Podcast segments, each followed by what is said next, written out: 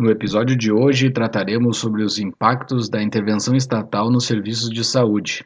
Uma entrevista com o Dr. Gustavo Hinning, um episódio com a participação de Paulo Fux e Júlio Santos.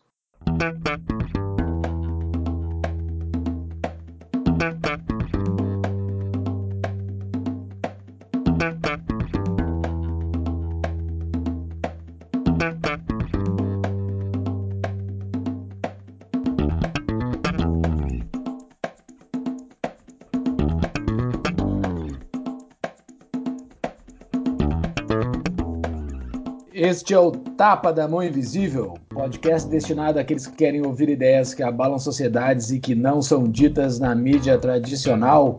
Bem-vindo, Paulo Fux, e bem-vindo, Gustavo Henning. Grande Júlio, grande doutor Henning. Esse sim é doutor, doutor médico profissional. E aí, Gustavo, tudo bem? e aí, gurizada, tudo bom? Em primeiro lugar, eu Fiquei muito honrado e feliz com o convite, ainda mais sabendo do calibre dos entrevistadores e também eu já tinha ouvido dois ou três podcasts de vocês. Então, obrigado mais uma vez pela oportunidade. Espero a gente informar um pouco aí o pessoal. Então tá. Quem é o doutor Hinning? Esse sim é um doutor. É médico formado pela PUC do Rio Grande do Sul, oftalmologista pela PUC Rio, possui especialização em retina da Clínica Santa Fé em Puerto Ordaz, Venezuela. Venezuela? Venezuela, eu conto depois para vocês. Eita, que tal? Pelo Hospital São Camilo de Buenos Aires, Argentina, e pós-graduado em oftalmologia pela European School for Advanced Studies in Ophthalmology, em Lugano, Suíça. Possui artigos publicados em revistas internacionais, é instrutor de laboratório cirúrgico em congressos europeus e palestra constantemente no exterior. Recentemente recebeu o prêmio de melhor vídeo cirúrgico de retina da Academia Americana de Oftalmologia. Mais uma vez, bem-vindo, Dr. Gustavo. Dr. Gustavo, uh, vamos falar hoje sobre medicina, liberdade, intervenção estatal nessa, nesse setor tão delicado da nossa sociedade. E tem alguns artigos escritos, né? principalmente os artigos publicados no Fórum da Liberdade, uh, do, do IEE aí do Rio Grande do Sul, onde tu ataca bastante esses pontos, né? Esses pontos onde o Estado se mete nessa área essencial das nossas vidas. Primeiramente, dentro de tudo isso, uh, tu é contra o SUS? Olha, no modelo como o SUS está montado hoje, sim, eu sou contra, porque o que, que acontece?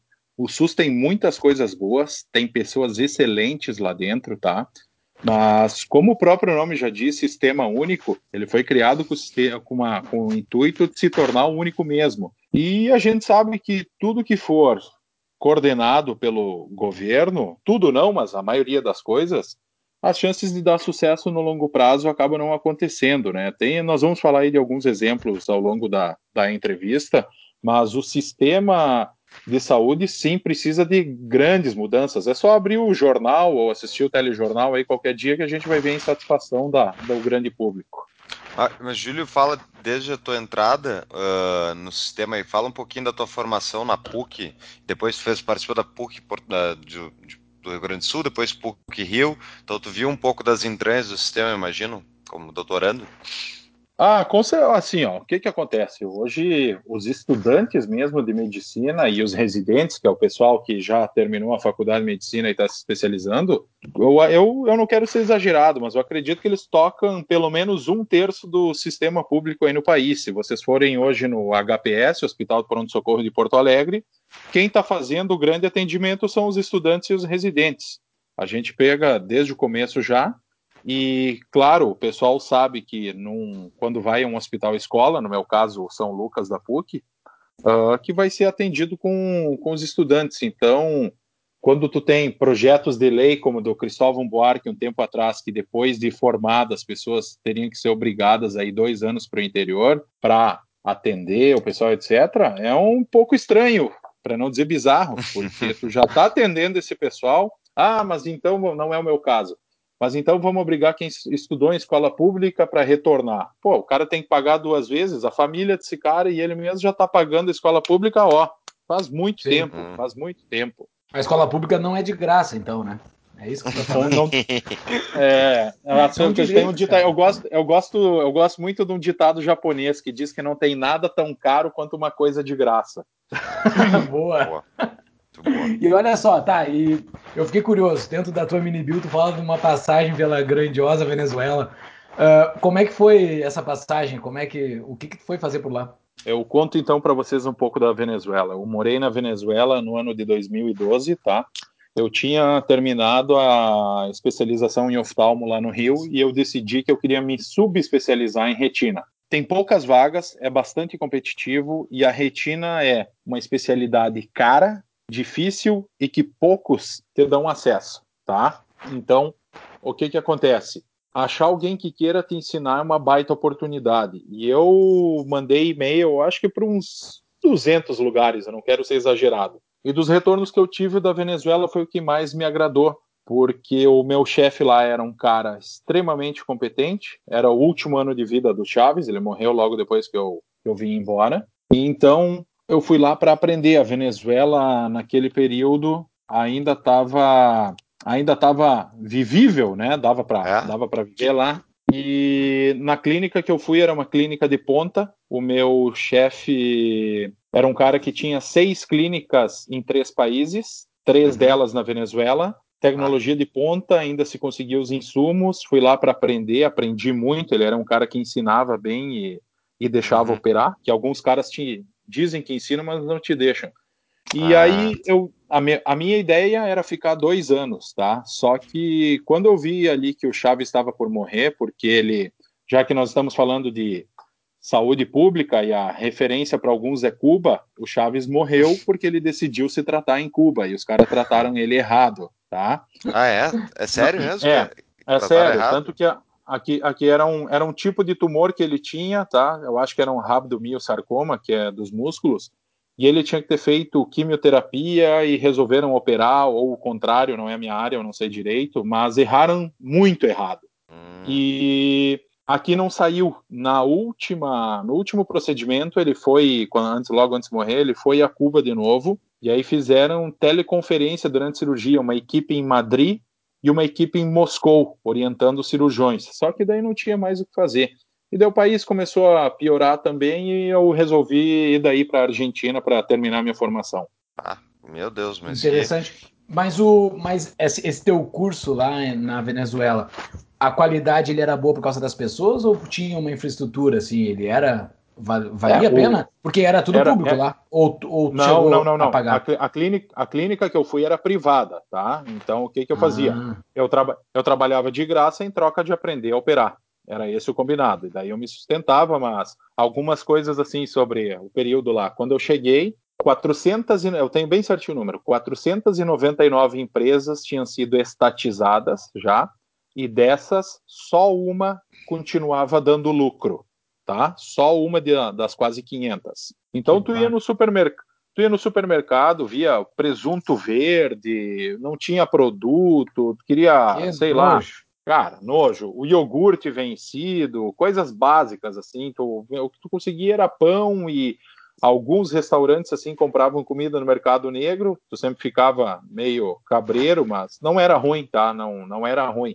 O que essa parte não me incomodava me incomodava sim a questão que eu morava numa cidade de um milhão de habitantes e depois das 8 horas da noite não tinha ninguém na rua, ninguém porque o pessoal tinha medo, era violento. Então virava uma cidade de um milhão de habitantes, a partir das 8 era um povo fantasma. Que barbaridade, cara. E, o, e daí depois tu foi para a Argentina e tu terminou a tua especialização ali, né?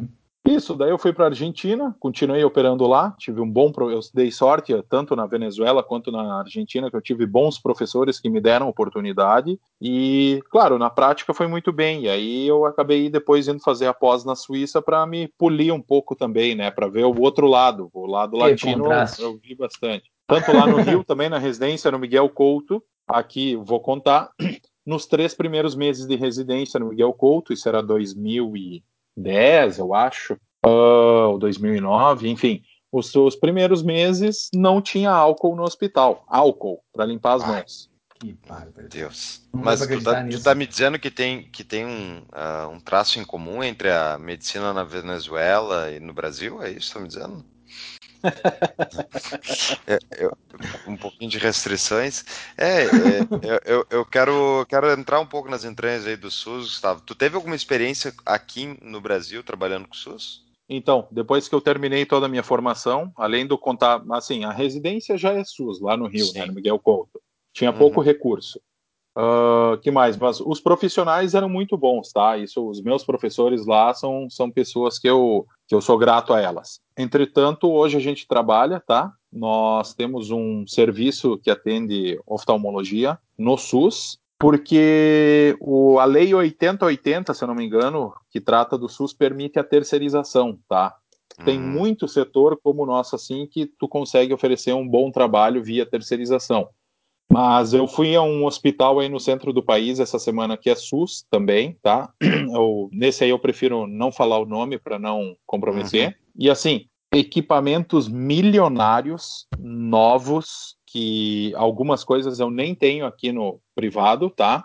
Uhum. E parado, não tem ninguém, tem, não tem ninguém para usar, encostado. E aí os residentes que estão lá trabalhando estudando, querendo aprender, não podendo aprender porque não tem, não está sendo usado, e a população que poderia se beneficiar não está sendo tratada também. E uma fortuna encostada dentro do bloco cirúrgico, dá, é de chorar, é de chorar. Mas eu acho que isso, uh, isso ba basicamente é o que tu aborda nos teus textos, né, nos teus artigos, a subutilização dos da do dinheiro público dentro da saúde, né? Tu não consegue, tu não consegue distribuir de uma forma correta, não consegue alocar diretamente os investimentos da forma com, com, conforme ela consegue, como, com, conforme ela deveria ocorrer, né? Porque esses equipamentos estão lá nesse local por um erro completo de estratégia e investimento governamental que um planejador central, um sistema único, não consegue prever, né? Não tem ninguém perdendo com isso, né? Não tem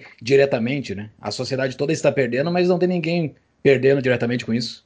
É, na, na verdade, assim, é, vamos dizer assim, ó, a população que, porque conseguir cirurgia de retina, tá, no SUS é bem complicado, bem difícil. Para entender um pouco, o descolamento de retina é uma emergência, é a segunda principal emergência quando se trata de olho, tá? E tu tem menos de um mês para operar quando tu tem um descolamento de retina. E as pessoas costumam chegar para nós já com meio ano de descolamento de retina quando tu tem muita coisa para muito pouca coisa para fazer ainda, não tem mais como melhorar. Mas nesse caso aí do hospital que eu falei antes, que, que tu comentou, eu acho que nós podemos até entrar e falar um pouco da lei dos incentivos. O cara tem uma estabilidade, um salário fixo e para ele tanto fez como tanto faz. Não importa para ele se tu tratar muita gente, e óbvio, tu trabalha mais, tu quer receber mais, então eles, se vai atender pouco e ganhar a mesma coisa, é o pessoal que vai esterilizar o material e daí demora para demorar a cirurgia, é alguém que tenta trancar porque não quer se incomodar. Só que tudo bem, eu, eu entendo que cada um tenha seus próprios interesses e defenda, mas o paciente ele, ele tem que ser atendido, porque é aquilo que nós falamos não é de graça, só que claro, acaba sendo que o profissional é mal remunerado, está lá um equipamento caro e a pessoa que deveria ter acesso não está tendo. Tá, e contextualizando, assim, eu, eu não fui muito a fundo pela, pela origem do SUS. Uh, qual é a origem do SUS no Brasil? Assim, ela, ela é da Constituição de 88, ela já existia antes de 88, ele já existia antes de, de 88. Como é que é? Da, da onde que surgiu isso? A, a, história da saúde pública no país é, ela já é bem antiga, tá? E tem um cidadão aí que vocês vão conhecer e sabem as outras coisas que ele fez, chamado Getúlio Vargas, tá? Grande, época... grande, grande merda. É. grande merda. Ele é a tá. origem praticamente desse, desse podcast. A, a, a, origem, a origem do mal. E, então, assim, eu, eu não lembro mais exatamente, era caixa de fundos, alguma coisa assim, mas era onde estava depositado o dinheiro que era para ser previdência dos funcionários dos Correios e acho que dos bancos públicos, eu não tenho certeza.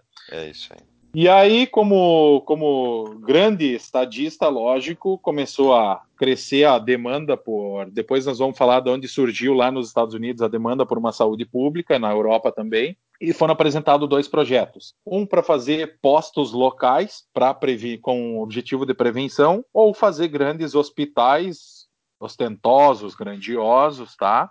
Com esse dinheiro. Ele botou a mão no dinheiro na aposentadoria desse pessoal não precisa ser muito inteligente para adivinhar qual foi o projeto que ele escolheu. Hospitais terciários, grandiosos, vocês podem conhecer o dos servidores no Rio de Janeiro. Que no passado, o nono andar era para as grandes figuras públicas, tinha até garçom com luva atendendo o pessoal lá, tá? Claro, verdade. Então, e aí o que, que aconteceu? Isso foi evoluindo, depois teve Inamps nos anos 80, aí teve, por exemplo, pagava por código, os caras super, superfaturavam os códigos. A história é longa, eu estou encurtando bastante, senão não precisa um outro podcast só para isso. Perfeito. Uh, e aí, em 88, com a Constituição, nos artigos 196, 197, 198, se está lá que a saúde é um dever do Estado, tá? E direito do cidadão. Se nós for pegar a Constituição de outros países, não, o texto não é muito parecido com o nosso tá? E a partir disso, que começou pequeno, começou a crescer muito. Os Estados Unidos criaram, só para fazer um paralelismo aí, eu estou cortando um pouco a conversa, não, no, começo, no começo dos anos 60, o Medicare. O Medicare seria a saúde para pessoas com 65 anos ou mais, e uh, depois começou a se agregar crianças, pessoas com necessidades especiais, e aí eu tenho no, eu tenho nesse capítulo aí que tu comentou no começo, no, no livro do, do, do Fórum da, Liber...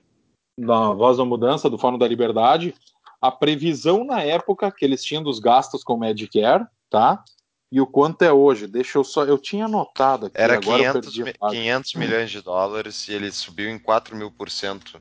É, uma, é um número assim, bizarro. É uma. Vai estar é tá no escalada... show notes, tá? O capítulo vai, vai estar tá no show notes. Isso, vai estar tá lá citado. Mas é isso, eu, eu lembro que eu. Tá aqui, ó. 500 milhões de dólares era previsto que fosse o gasto em 2012, isso quando foi criado o negócio. A verdade é que naquele ano esse número chegou a 163,8 bilhões de dólares, superando Exato. a estimativa original em 4.400%. É, para ter uma ideia, no, é, os Estados Unidos, 18% do PIB, do maior PIB do planeta, é para o setor da saúde. Muito desse custo se deve a coisas como o Medicare, e aí eles têm tudo de ponta, o melhor, e a regulação. Se tu quiser só registrar um estudo no, no FDA, hoje, só para registrar, custa 2 milhões de dólares. Alguém vai pagar essa conta, não tem dúvida. Pessoal, vamos dar uma pausa no nosso episódio, então, para a gente falar do nosso querido patrocinador, a CapTable, que ajuda a manter as luzes aqui do escritório funcionando, né? A CapTable, então, que é uma empresa inovadora, uma basicamente um marketplace entre investidores e startups para aqueles que querem então investir em empresas com potencial de exponencial de crescimento e aqueles que estão em sua startup e querem buscar recursos junto ao mercado. Entre em CapTable no www.cap de Paulo Table, T-A-B de bola, L de Laura, E de Eduardo.com.br. Voltamos ao episódio, Júlio.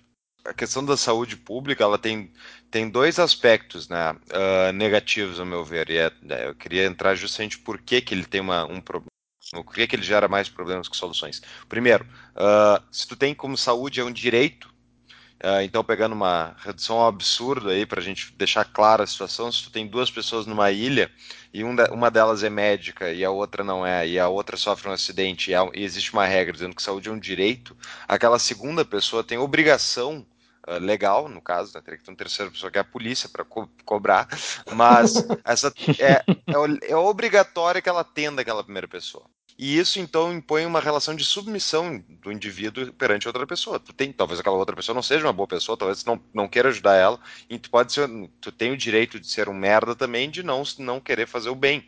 Ninguém deve ser obrigado, é, né, basicamente, a obrigar alguém a atender forçadamente alguém. Tu está usando a violência da coer, coerção para obrigar o cara a ser uma pessoa bondosa, ou seja, tu usa da violência para aplicar violência, né? Então, uh, esse é um dos pontos que é, então é, eu acho é um aspecto moral.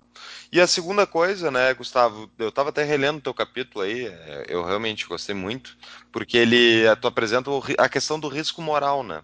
Uh, conta para nós um pouquinho o que, é o risco moral na, na saúde. Então, assim, a questão do risco moral, tá? Hazard ratio em, em inglês, é quando as pessoas, o comportamento das pessoas muda dependendo do contexto econômico. Se tiver incentivo A, ela se comporta de maneira X. Se tiver incentivo B, ela se comporta da maneira Y. Então, o que que acontece assim? O que, o que, que nós temos que ter bem claro, tá? Para falar de um ponto de vista, vamos dizer assim, de mercado. O Brasil hoje tem 210 milhões de habitantes, tá? Já passamos 200, mas eu vou fazer, usar para facilitar as contas aí 200. 75% das pessoas só tem o SUS como alternativa. 1% e meio paga o médico ou serviços de saúde de qualquer tipo, e o resto tem plano privado, cuja um terço, quase hoje já um pouco mais, é pago pelas empresas. Aí vocês vão fazer a conta comigo. 75% são 150 milhões de brasileiros. Ah, muito bem. Então o problema do SUS é que o Brasil é muito grande. Eu discordo. A Apple, por exemplo, ela não gostaria de ter 150 milhões de iPhones vendidos no Brasil, tá? Por uma empresa privada Quanto maior o número de clientes lá, mesma coisa. Ah, mas muito bem, não pode tratar pacientes como clientes. Mas a saúde não é um direito. Isso tem que estar bem claro.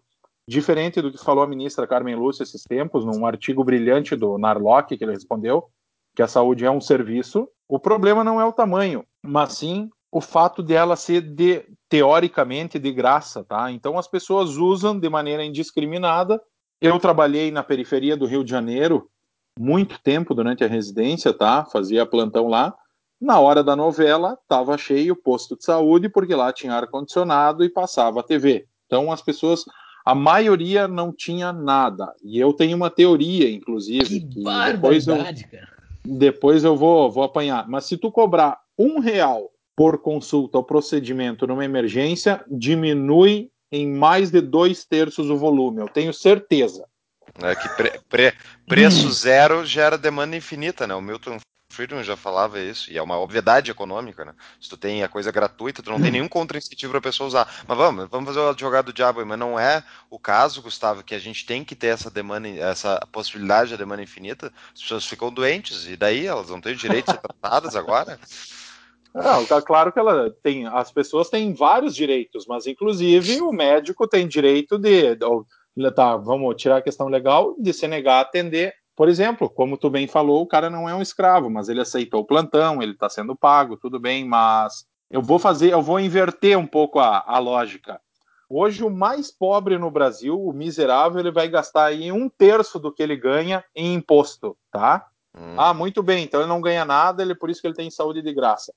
Salário mínimo é mil reais. Se esse cara pegar 300 reais para pagar o plano de saúde, ele vai ter um acesso à saúde muito, muito melhor do que no SUS, com 300 pila por mês. Então, uhum. será que essa lógica do SUS está certa? Ah, mas tem gente que não tem. É só parar de cobrar o imposto do cara e deixar ele decidir o que, que ele quer contratar com aquele dinheiro, que ele melhora a vida dele do dia para a noite na questão saúde. Tu, tu tá defendendo uma, um sistema sem impostos? Eu não estou entendendo. Eu acho que ele está puxando o saco dos entrevistadores. Não, conheço. Bom, vamos lá essa questão da demanda infinita, e é verdade isso, as pessoas lotam essas unidades, tanto que criaram agora as UPAs, né, agora, faz uns anos aí, que é justamente uma triagem anterior ao do hospital, porque as pessoas iam lá para o hospital, lotar o hospital uh, uh, em busca de tratamento, enfim, uma gripe, uma coisa qualquer, que muitas vezes não é não é não é demanda para um hospital. Né? As pessoas não sabem também. Agora tem um outro problema aí, uh, que quando cabe cabe ao Estado fornecer um bem, uh, ao contrário uhum. da lógica de empresa, que nem o Gustavo citou da Apple, né, que muitas pessoas podem achar absurda a comparação, mas é bem simples, né? Quanto mais gente querendo consumir teu produto para uma empresa, melhor, é mais dinheiro. Uh, no caso do Estado, que o Estado tem um orçamento definido no ano de quanto ele pode gastar. Ele vai gastar com saúde pública, digamos, 100 bilhões de reais esse ano. Ou seja, se tiver mais do que a capacidade, mais pacientes que a capacidade desses 100 bilhões de, de, de atender, a pessoa que passou da cota ali não vai ficar, não vai ter atendimento.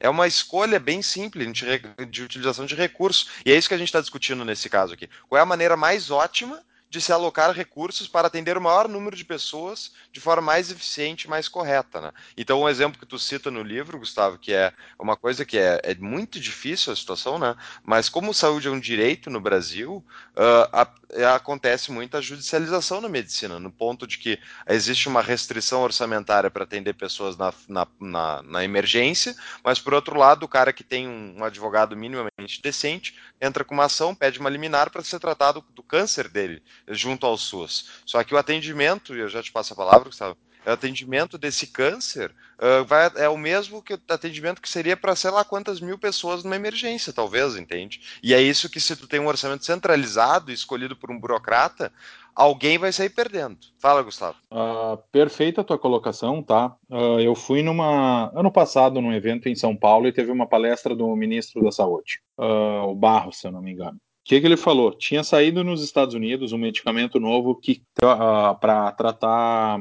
hepatite C, tá? Teoricamente elimina o vírus, que é uma coisa bem nova. O tratamento custa um milhão e pouco. No dia que ele foi lançado nos Estados Unidos, entraram quatro ações contra o Ministério da Saúde pedindo para ser tratado com isso daí, tá? Muito bem. Esses 4 milhões são pessoas que podem pagar um advogado, ou seja, esse tipo de legislação acaba beneficiando o de cima e não o de baixo, como as pessoas pensam.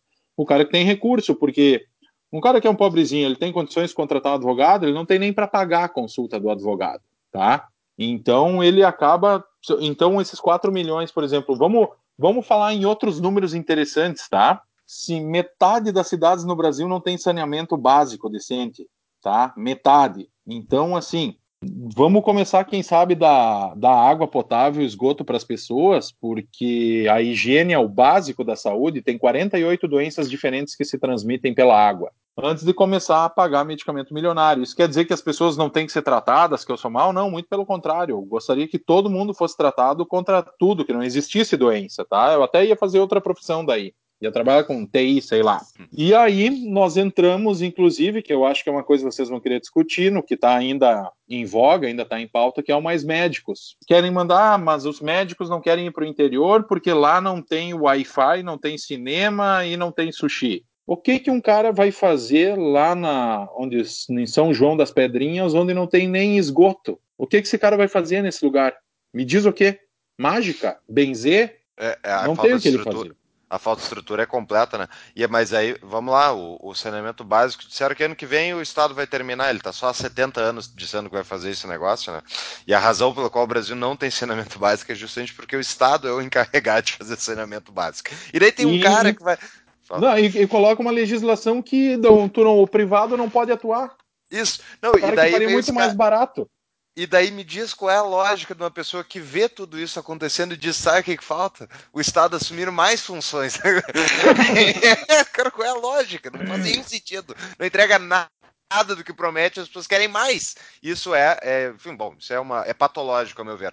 Mas é esse esse ponto, Gustavo, é, é impressionante, né, que as pessoas não entendem, não enxergam a questão uh, da escassez é o fenômeno da, básico do aprendizado da, na economia, que a gente aprende, mas que todo, é um conceito que todo mundo sabe. É conceito de custo de oportunidade e escassez. Ou tu tá fazendo uma coisa e não tá fazendo outra. Tu gastou dinheiro numa coisa não, não gastou noutra. Se o orçamento é limitado, e é óbvio, vai ser limitado, é impossível ele ser um orçamento para atender todas as demandas de saúde da população. Infelizmente, a gente não chegou no, no mundo de Star Trek, lá onde é, é tudo ilimitado. Então, é óbvio que alguém vai sair perdendo. E daí quem é que vai conseguir muitas vezes? Uh, vai ser quem tem dinheiro, vai conseguir pagar justamente o advogado, ou vai estar mais bem informado, porque tem uma condição educacional melhor, consegue estudar, consegue saber o que, que ele pode, o que, que ele não pode fazer, né? enquanto a pessoa que não tem acesso a nada disso está presa ao sistema. E, e pior disso, ela ainda está pagando o sistema para todo todo mundo. E uma das coisas inerentes a esses sistemas todos é justamente o custo administrativo, que é do Estado, que é uma máquina muito ineficiente de administração de, administração de recursos. E acaba justamente tendo uma máquina para operar isso tudo. Imagina a gestão centralizada uh, do Ministério da Saúde que decide desde os medicamentos até como é que funciona os hospitais, o que, que é o regime de, de contratação, quantas, quantos leitos vai ter para uma determinada cidade. Isso vai totalmente de encontro, uh, na verdade, no sentido contrário ao, ao, ao Hayek, no, no, no, uso do conhecimento da sociedade, que eu citei uhum. ao falar, eu escrevi um capítulo também para o Pensamentos Liberais do IE, que foi sobre sistemas de saúde, eu comparei o Brasil, uh, Inglaterra, que tem sistema único, né? Uh, Alemanha, Suécia, Canadá e Estados Unidos. né? E todos eles têm intervencionismos em graus diferentes, mas especialmente esses onde há uma centralização das decisões no Sistema Único de Saúde da vida, ou no NHS, é da Inglaterra, uh, acontecem problemas muito bizarros porque tu não está lidando com o conhecimento que está espalhado entre toda a sociedade. Por exemplo, lá em Barros Cassal, digamos, vai ter gente, uh, vai ter uma demanda específica por um médico. Deve ter um médico de família lá que atende, digamos, a comunidade. Se precisar de um cardiologista, tem necessidade? Ah, não, um, é um infarto por ano que acontece na cidade. Não vai ter um cardiologista. Quem sabe disso vai ser é justamente a comunidade local. Tem uma demanda, vai ter um cardiologista. Não tem demanda, não vai ter. É simples assim. Por quê? Porque essa adapta, adaptação da realidade de acordo com modelos econômicos. Mas para passar a palavra de vocês, eu queria só dizer que era um dos exemplos que acontece nesse, justamente em sistemas centralizados é o caso que aconteceu no NHS, que eu botei no meu capítulo, que morreram milhares de pessoas ao longo de 20 anos ali, que eles foram investigar depois, uh, com suspeitas de má nutrição e má, uh, não, não só nutrição, mas também de, de, de dar água para os pacientes, no caso, os pacientes desidratados. desidratados, exatamente. Pacientes em coma profundo, né, que não tinham nenhum atendimento, quem cuidava eram as enfermeiras, então, estatais da Inglaterra, e ela não tinha ninguém para reclamar do paciente que ele não estava sendo atendido. E as pessoas morreram. E outro exemplo rapidinho é na Suécia, que também tem um sistema estatal e Uh, embora acho que eles tenham vouchers agora. Mas ele tem um sistema estatal no qual, para chamar a ambulância, a ambulância não vai. Se tu liga para eles, não vem ambulância. Eu entrei nos jornais suecos para ver isso, essas histórias, essas histórias de terror. Tu liga para ambulância, o cara que te atende no telefone, ele fica querendo saber se tu realmente precisa. Entende? Porque o sistema precisa fazer um filtro que não tem ambulância para mandar para todo mundo, porque o orçamento está fechado. Então tu acaba cortando, não atende. E tem gente, vários casos, é óbvio que a taxa deve é baixa, mas tem vários casos de pessoas que morreram em casa, não conseguiram convencer o cara a mandar ambulância. É de enlouquecer. O, eu, eu, li algumas coisas também quando eu escrevi os capítulos esses jornais suecos, mas só para não perder o gancho. Esse ano mesmo, o NHS, que é o sonho do SUS é ser o NHS, para quem não sabe, é National Health System, é o SUS inglês, tá? Uh, o que que aconteceu? Tem 5 milhões de pessoas na fila de espera para uma cirurgia. Tem gente morrer, que vai morrer antes de chegar no hospital, tá? Uh, o que que acontece? Fazer um paralelo aí com a Suécia, a Finlândia é o exemplo mundial de educação hoje. Muito bem, só que todo o dinheiro que o governo bota na educação finlandesa falta na saúde. Eu peguei um jornal finlandês, inclusive esse artigo depois saiu no The Guardian, eu acho. Seis semanas por uma consulta básica na Finlândia, tá? Tem lugares no SUS no Brasil que demora até menos. Então, essa história que é o paraíso, tu gostaria de morar na Dinamarca, onde o imposto de renda é 60% e as pessoas estão indo embora da Dinamarca porque não aguentam o imposto, as empresas? Ou ainda sobre a Dinamarca. Estou viajando um pouco, mas para pegar todos esses ganchos aí, depois vocês me perguntem. O IPVA, ou seja, o imposto do carro na Dinamarca, agora baixou. Não é mais 180, é 150% do valor do carro. Meu Deus. Como assim? Tá? Mas anualizado? Não, tu paga uma vez, mas porra, tu tem que comprar dois carros ah, e meio? Paga uma Meu vez, mas. Meu Deus do céu. Tá? Então, assim, ah, mas nós temos não sei o que. A Dinamarca tem a, lá no índice, não sei qual, é o país mais feliz do mundo. Ah, cara, sinto muito, mas tu. O que, que tem que entender? O imposto é um dinheiro. O que, que é o dinheiro? O dinheiro é uma recompensa pelo teu trabalho, teu esforço, o tempo que tu dedicou. De cada cinco, cinco horas do teu dia, o Estado fica com três, tá? Vamos fazer aí, vamos passar para as 24 horas do dia. Esse cara tá ficando com 15 horas do teu dia, meu amigo, quase, tá? Então não, não tem. Como é, como é que tu vai viver num lugar desse? Eu acho que um pessoal que mora na capital, que é um grupo, que ninguém te perguntou nada, tem direito a ser dono de 15 horas do teu dia? Voltando para a saúde, só para não perder esse gancho aí. A questão dos, dos sistemas públicos, ela está saturada. Ela está saturada e todo mundo sabe, tem que reinventar, só que o que, que acontece?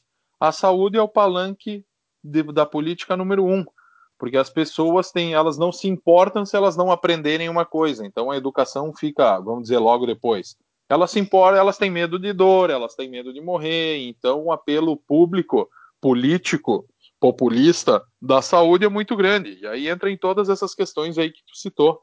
Tem uma, eu, eu, eu... tem uma, tem um vídeo sensacional uh, que tem no YouTube com legenda em português, que eu vou colocar depois nos show notes, que é a, a aterrorizante história da dívida trilionária do governo britânico. É um negócio de terror mesmo, é um filme de terror de como o governo britânico chegou nessa dívida absurda, basicamente uh, fundamentada em cima dos, dos direitos de saúde, né? E assim, e dentro dessa, dentro dessa, desse contexto da dívida de saúde, que nós estamos caminhando para algo que é impagável dentro do Brasil, é impagável, isso não tem como pagar, vocês falaram. Existem soluções privadas uh, ou soluções que contornam esses problemas que o governo nos, que o governo nos coloca? Porque, por exemplo, uh, eu acredito muito, já falei em alguns episódios aqui, da, da obsolescência do Estado. O Estado ele não vai morrer por si, ele não vai começar a ter ações internas dele que vão liberar o mercado. Ele simplesmente ele vai começar a prometer coisas que não consegue entregar, como aconteceu com os táxis, que é o grande exemplo. Ele simplesmente não conseguia entregar aquilo, apareceu uma outra forma de contornar isso. Uh, existe outra forma de se contornar isso? Existem médicos prestando serviços particulares, sei lá, favelas ou uh, regiões de baixa renda, onde se contorne o SUS? Existe isso?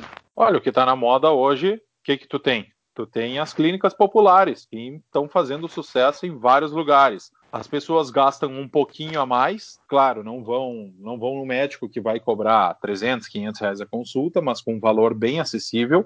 O médico fica satisfeito porque ele está ganhando mais do que ele ganharia no público, tá? E a clínica também consegue ter seu lucro para gerar, para expandir o negócio, para abrir novas filiais. Afinal, a gente já sabe que não tem nada mais virtuoso na sociedade do que o lucro, por, por todas as oportunidades que ele gera. As clínicas populares são, eu acredito, no momento, a melhor solução, tanto para consultas quanto para exames. A parte cirúrgica também tem muitos lugares que já conseguem trabalhar baixo custo aqui, economiza aqui, explica para o paciente, diminui o número de, como é que eu vou dizer, de, de atravessadores, de, de intermediários, e tu consegue oferecer uma solução bem melhor, porque sobre a tabela de valores do SUS, agora a oftalmologia teve uma mudança nos valores esse ano, ano passado, tá? Mas antes disso, o SUS estava 16 anos, se eu não me engano, desde 2000 até 2016, ou 17 ou 17 anos no caso, sem correção na tabela, comparado com a evolução nos valores das tabelas de convênio, a defasagem na tabela do SUS chega até só entre 2008 e 2014, um período de seis anos, a defasagem chegava a quase 1.300%. Não Meu tem como não tem como fornecer uma saúde de qualidade e segurança para esse paciente. Faça coisas, ou seja, tu vai ter pessoas tirando do próprio bolso para ter para trabalhar. Então tu tá expondo as pessoas. E o pobre, a pessoa que em baixas condições, ele tem muita gente que, que, que, determina que o pobre é burro, né? Simplesmente ele é burro e ele tem que ser tutelado pelo Estado. Porém, a pessoa pobre é uma pessoa como qualquer outra e ela, quando tiver necessidade, ela vai desembolsar alguma grana, ela vai guardar, ela vai reservar parte daquela graninha que ela tinha guardado, talvez, para cuidar da sua própria saúde, né? Isso está incentivando pessoas a cuidar da sua própria saúde, porque isso é um grande problema que ainda não foi citado aqui, ao meu ver, do SUS e de todos os sistemas de saúde, como tu tem aquilo na tua cabeça de graça, é um incentivo econômico para que tu não cuide da tua própria saúde, né? Porque tu não tem impactos econômicos em cima da tua própria vida. Tu vai ficar sempre to tocando uma vida lá louca, assim, e quando tiver algum problema eu vou no SUS e ele, e ele me atende. No momento que as pessoas começam a, a cuidar do seu próprio orçamento para ter o seu cuidadinho de saúde, elas começam a, a, cuidar da sua própria saúde. Faz sentido? Muito bem, tu, tu faz todo sentido e tu tocou numa das coisas que eu mais gosto de falar, tá? Quem costuma defender que o pobre precisa A, precisa B? Normalmente é intelectual que nunca foi numa favela, nunca conviveu, nunca viu um pobre, tá? Os intelectualoidezinhos. O cara acha que porque ele é pobre, ele é burro, tá? Só um pouquinho. O cara é só pobre, ele não nasceu sem cérebro, muito pelo contrário. Só um parênteses, só um parênteses. O Joãozinho 30 tinha uma frase sensacional: quem gosta de pobreza é intelectual, pobre gosta Exatamente. de luxo. Exatamente, é verdade, é verdade. Essa frase é não podia ser mais verdadeira. O cara, ele é só pobre, tá? Ele não, como eu estava falando, não nasceu sem cérebro. Ele sabe que se ele for numa clínica popular, tem uma diferença com uma clínica de primeiro nível. Ele tem bem claro isso. O cara que faz um ensino à distância numa universidade não tão bem classificada, ou com conceito inferior, ele sabe que aquela educação é inferior, mas é o que ele pode fazer. Esse cara tem que ser respeitado. Então, ah, ele precisa de ajuda, mas ele pediu ajuda, será? Porque as pessoas assumem que todos pediram ajuda. Alguém foi lá perguntar para ele, pro indivíduo, porque se fala de minorias, mas não se fala do indivíduo, tá? Será que ele quer? Será que é. ele se sente? Será que ele foi perguntado se ele tem que pagar 30% do imposto? É, 30 ah, nada, 40% no caso do pobre, que paga basicamente sobre consumo e é mais elevado. Ele, se ele não pagasse 40% e pudesse gastar o dinheiro ele mesmo, será que ele seria ainda uma pessoa que não gostaria de utilizar o serviço que ele poderia daí pagar? Tanto que cresceram muito essas clínicas, né, Gustavo? Tem várias delas ao redor do Brasil. Em São Paulo, ali tem um pessoal, agora eu não me lembro o nome do, do pessoal que veio falar falar uma palestra lá no IE, mas tem várias dessas que são clínicas especializadas que atendem nas periferias. Né? E muitas vezes os caras estão pegando médicos recém-formados, ou enfim, residentes que querem fazer uma grana extra e, e portanto, atendem. Então, o cara, mesmo o cara que está atendendo num hospital muito bom ou fazendo uma residência num hospital bom da cidade, ele está fazendo bico de noite, enfim, horários alternativos nessas clínicas para ganhar uma grana. E é basicamente. E ele dá, ou seja, o mesmo tipo de atendimento muitas vezes, né? Um atendimento de qualidade por um preço muito mais baixo. E as pessoas, os pobres favorecem. Mas enfim, isso, o caso brasileiro, então, é, é, é, bem, é bem, é até a gente até acho que a gente tem que ser um pouco grato, tá, pessoal? Por quê? Porque não, não é proibido ter privado. então não dá é isso que eu queria perguntar. Então, eu, vou, eu, vou, eu vou juntar, eu vou é juntar minhas mãos aqui e vou falar gratidão, tá? Porque tem lugar que é proibido, né? No Canadá era proibido, de forma geral era proibido até uns anos Sim, atrás. proibido, aí. proibido. O Canadá, tu precisa de uma tomografia, na média leva 18 meses, o que é isso? E daí os canadenses descem para os Estados Unidos para ter atendimento caro dos Estados Unidos. Acontece muito, né? E, e é interessante isso, do, falando daí, falando do Brasil, então, tem um sistema meio misto, onde se existe, existe o privado também e existe o, o público. Em vários outros locais é até muito mais restritivo. Então, pegando. E vamos pegar o caso principal, ao meu ver, que é o dos Estados Unidos, que é o tamanho do mercado, que nem disse o, o Gustavo no início, é, é uma porcentagem enorme do PIB, está batendo acho que 20% do PIB deles. E daí foi criado o grande Obamacare. Né? O Obamacare, então, uh, o presidente popstar dos Estados Unidos fez esse sistema. Como ele não conseguia fazer o sonho dos democratas quer fazer o chamado single payer, que é o atendimento uh, uh, SUS. Eles querem, eles querem colocar o SUS da vida lá. Eles querem é, o SUS, porque o SUS é, é, é bom. É baseado em NEDES, né? Uh, mas eles querem aquele sistema, os, os, democratas, só que eles, devido ao, enfim, historicamente, o, o, peso do capitalismo dos Estados Unidos, não conseguiram, e daí passaram um, um meio termo aí, que é o Obamacare. E, inclusive, tu, tu, também cita isso no teu livro, no teu capítulo, Gustavo, que ó, é uma coisa que é, é, muito difícil a gente enxergar, que é uh, a espiral intervencionista. Então, o sistema americano não funcionava já em termos de custos, mas era eficiente no sentido de que atendia as pessoas, mas sim, estava com um custo proibitivo. A razão disso, Medicare, Medicaid, né, dois programas estatais que geram inflação ter preços dentro do sistema por justamente abrir a porta da demanda infinita. Isso acaba tendo que mais gente vai usar o sistema. Se os recursos do sistema eram, digamos, o mesmo naquele momento, vai ter mais demanda. O que, que acontece quando tem mais demanda e a oferta se mantém a mesma? Sobe o preço. Quando sobe o preço, torna mais caro o atendimento justamente para aquelas pessoas que não estavam utilizando o sistema de demanda pública, infinita, aberta, mas ele encarece para todo mundo. E daí vai fazendo um clubinho cada vez mais fechado. Isso então gerou-se uma espiral intervencionista e daí vem o Medicare. Uh, desculpa, vem o Obamacare. E o Obamacare, ele se aproveitou do sistema, inclusive, que nos Estados Unidos tem a proibição, eu não sei, Gustavo, me corrija se eu estiver errado, mas até tinha, até onde eu saiba, a proibição de concorrência de seguradoras de saúde entre os estados.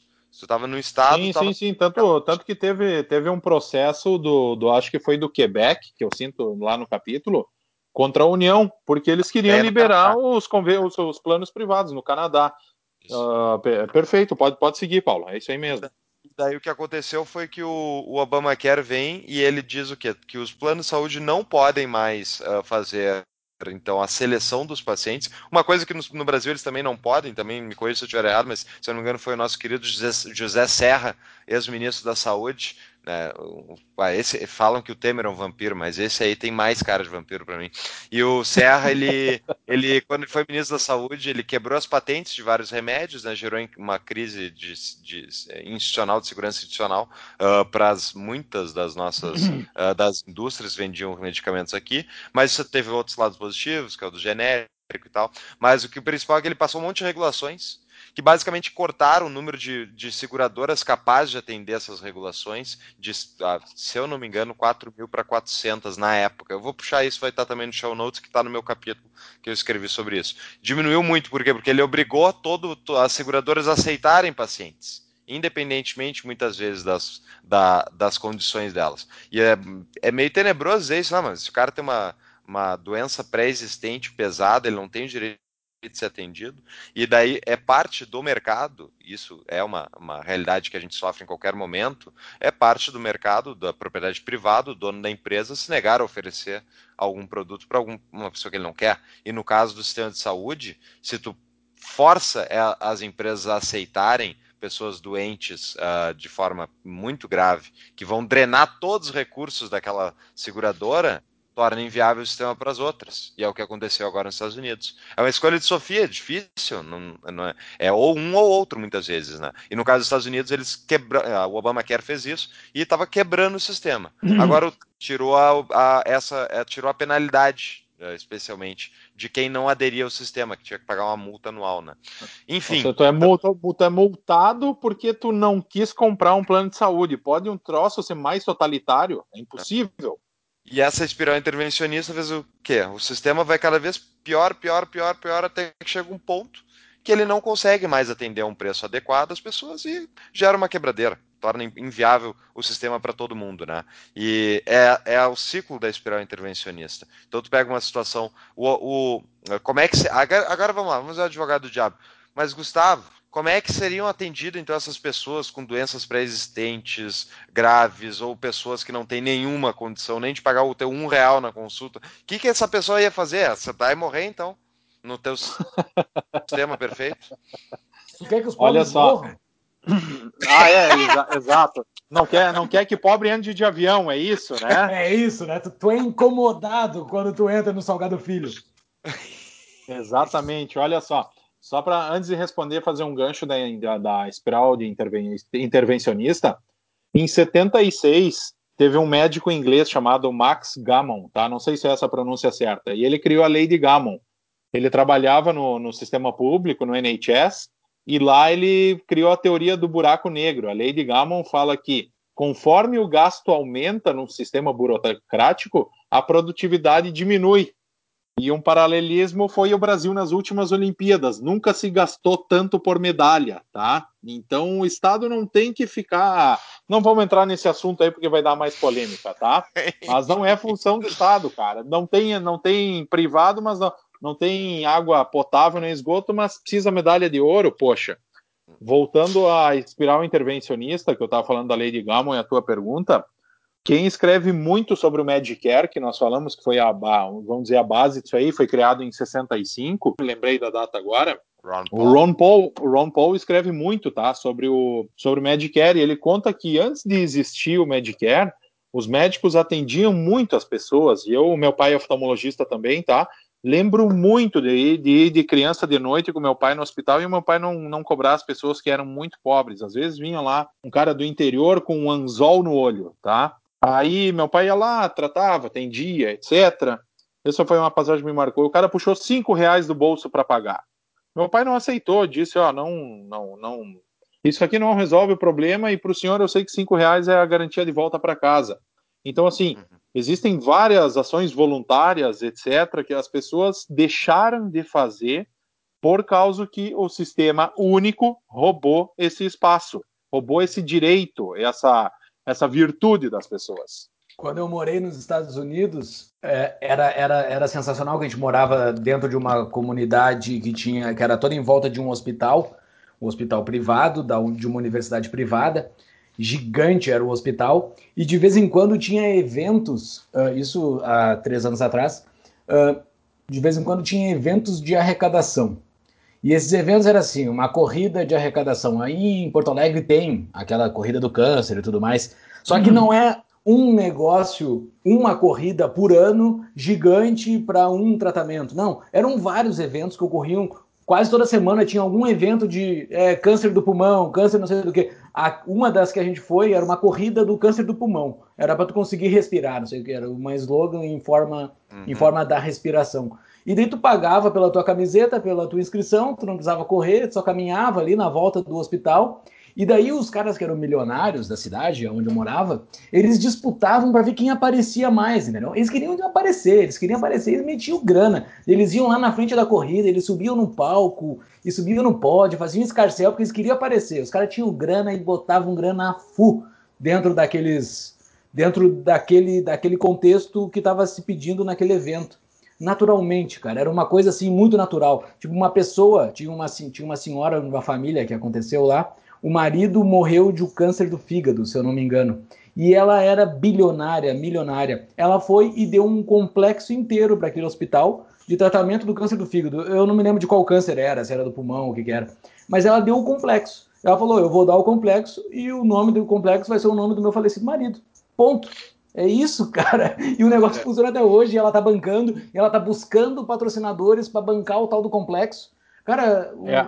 quem é rico fica tu não tem onde botar dinheiro, tu fica feliz em aparecer que está fazendo bem.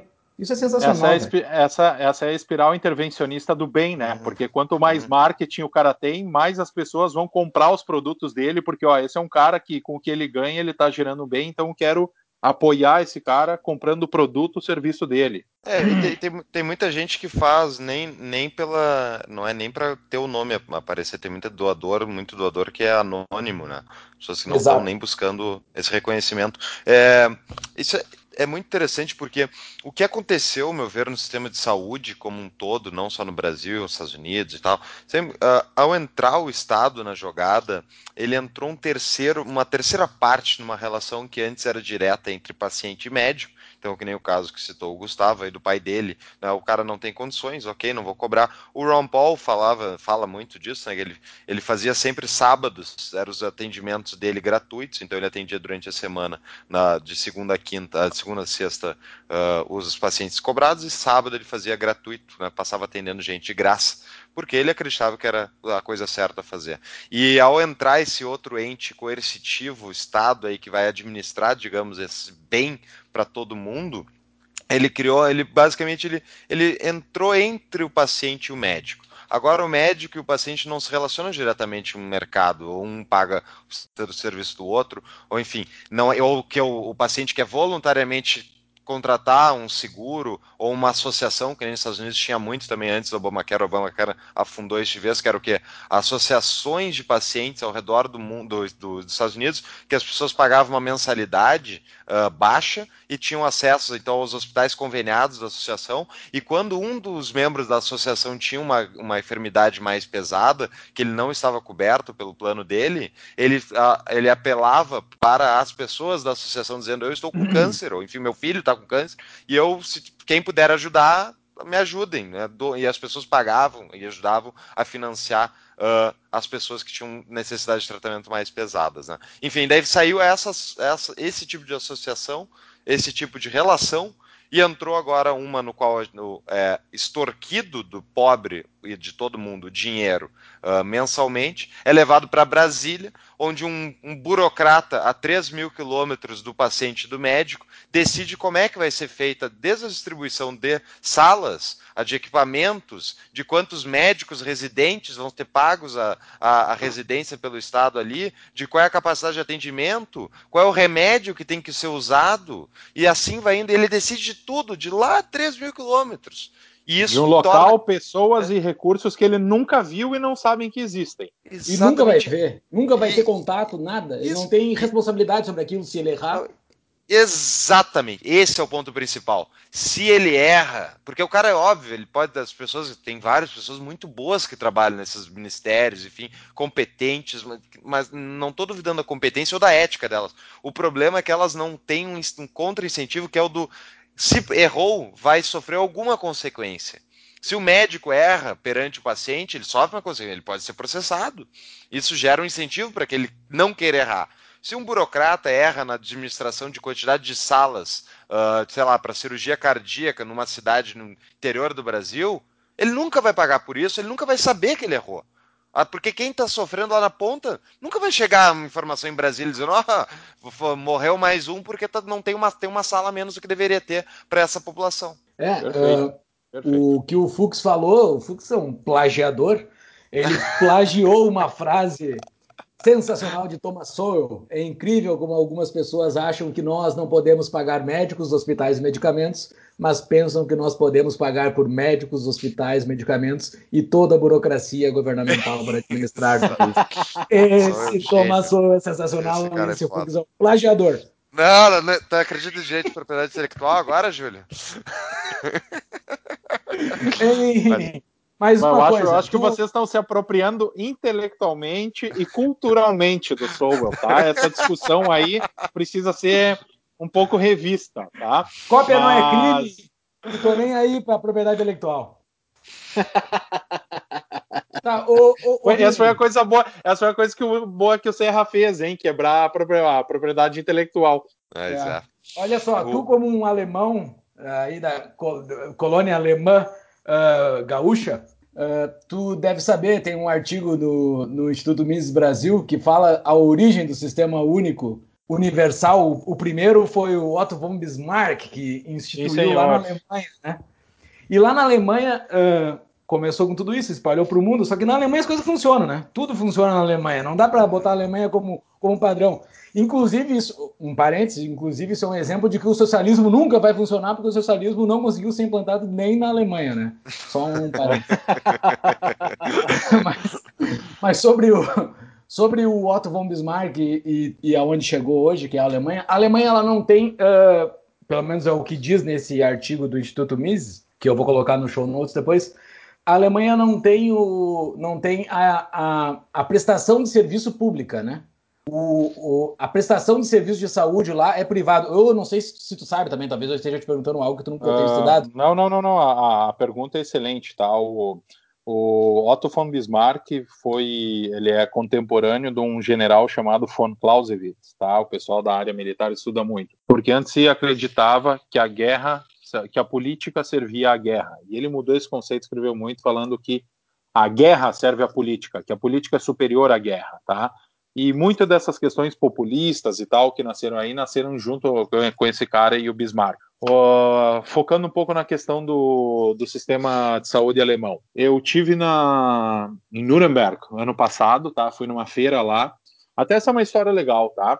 Erlangen é um município onde está a Siemens hoje. Era o município com o PIB per capita mais baixo da Alemanha.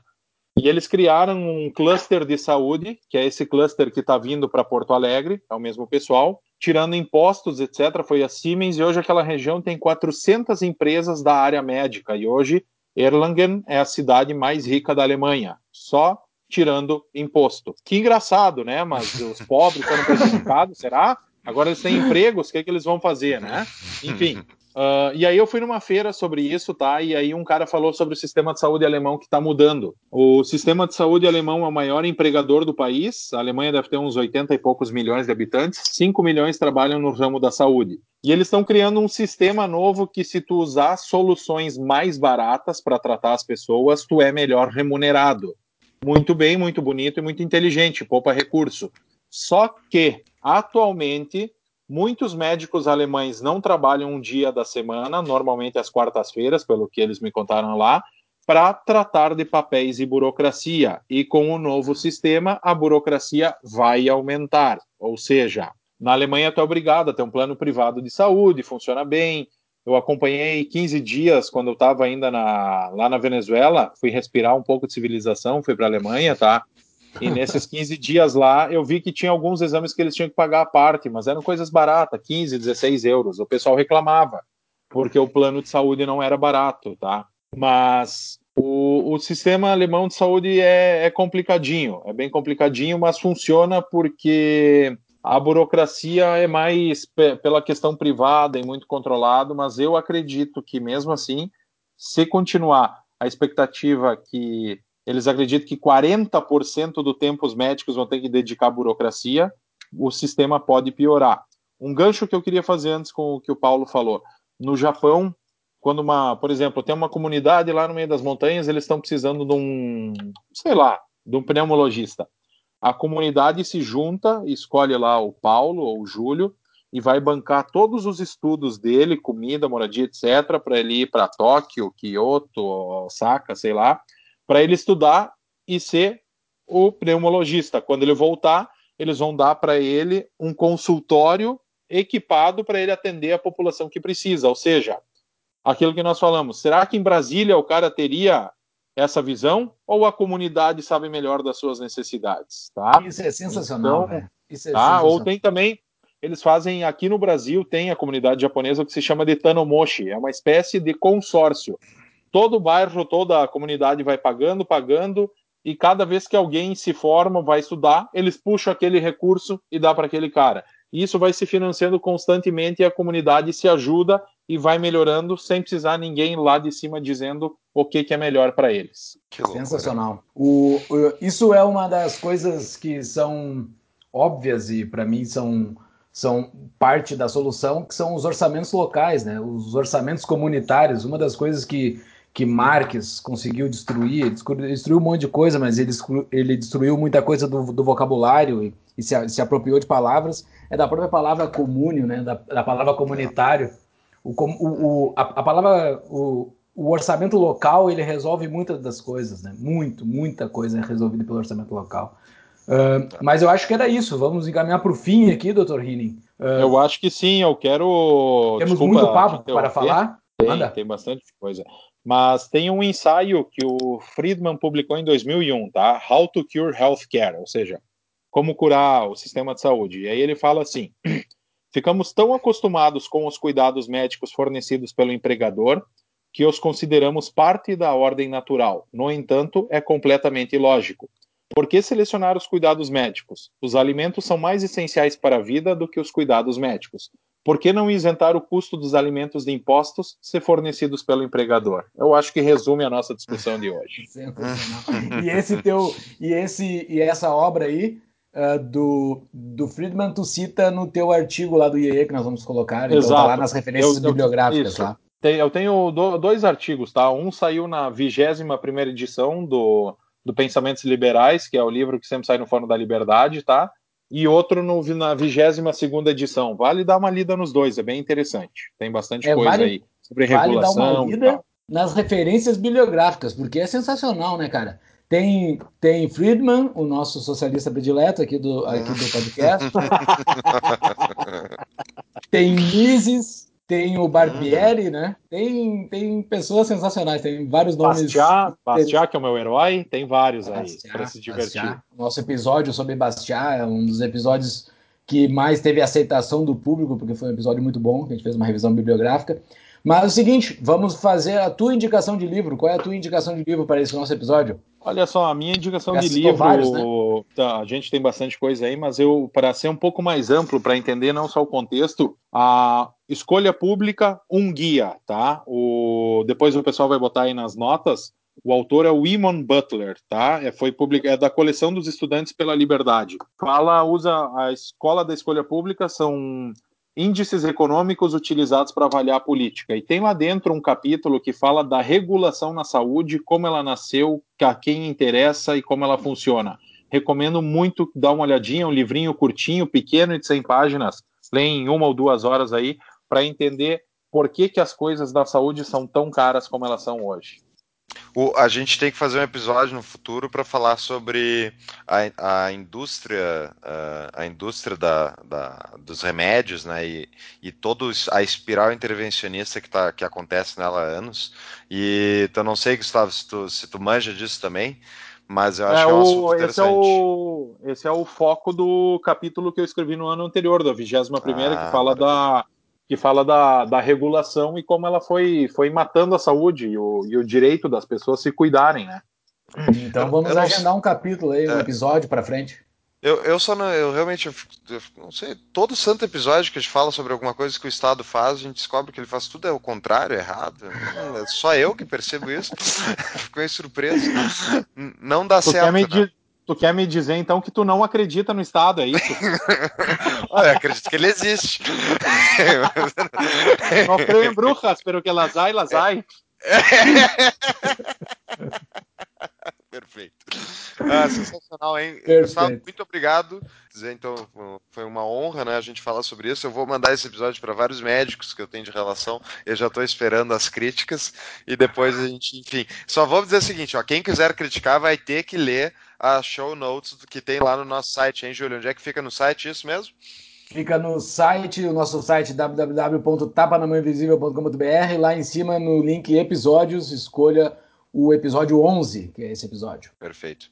Bom, para mim é isso. Muito obrigado, Gustavo. Obrigado a vocês aí, aproveitando o gancho, eu estou extremamente aberto às críticas, podem me xingar, etc., porque eu acho que a gente evolui ouvindo outras opiniões, mas sempre lembrar que ninguém é dono do monopólio das virtudes, a gente pode ampliar o debate com maior gosto, estou aí à disposição. Obrigado a vocês, gurizada. Grande doutor Gustavo Hinning. Então tá, para encerrar, acesse as nossas redes sociais, quem está nos ouvindo, quem está chegando agora, Instagram, Facebook, Twitter, Tapa da Mãe Invisível, uh, para ficar sabendo de novos episódios sempre que saírem. Nos sigam também no Spotify, SoundCloud e iTunes, Tapa da Mãe Invisível também. E como já citamos, todos os nossos episódios e show notes estão em www.tapadamãeinvisível.com.br. Muito obrigado, senhores. Até a próxima e um forte abraço. Um abraço. Um abraço.